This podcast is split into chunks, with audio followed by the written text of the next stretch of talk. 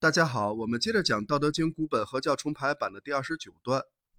前面我们讲了老子所列举的六种关于利弊得失的阴阳转化的情况，分别是曲则全，枉则正，洼则盈，敝则新，少则得，多则惑。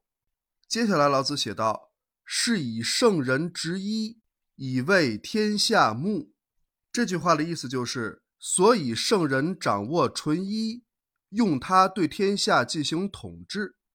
这里这个牧羊的牧字是统治的意思。为什么老子通过前面列举的六种情况，会得出圣人执一以为天下牧的结论呢？这个结论的依据就是前面所讲的少则得，多则惑。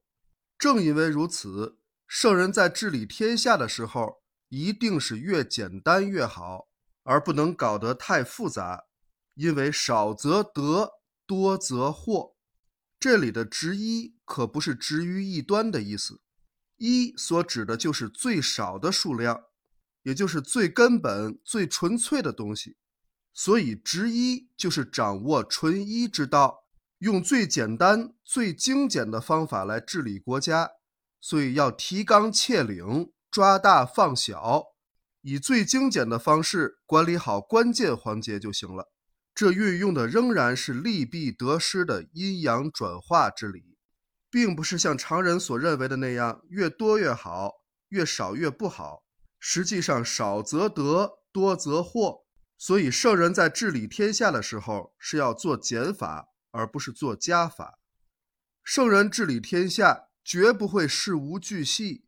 把一切都控制在手心里，那样就算把自己累得喘不过气，也理不清个头绪。所谓的精细化管理，把什么都控制得死死的，最后的结果反而是一团糟。所谓多则惑，就是如此。所以有道的统治者为什么要实行无为而治，就是这个道理。圣人只需掌握一个道基，也就是道的头绪。抓住这个头绪，以道御术，精兵简政，就可以取得良好的治理效果。这就叫少则得。现在大家应该明白了，圣人执一就是追求大道至简，所以才要治大国若烹小鲜。这是一套非常完备的思想理念。好，今天我们先讲到这里，感谢大家的收听，我们下一讲再见。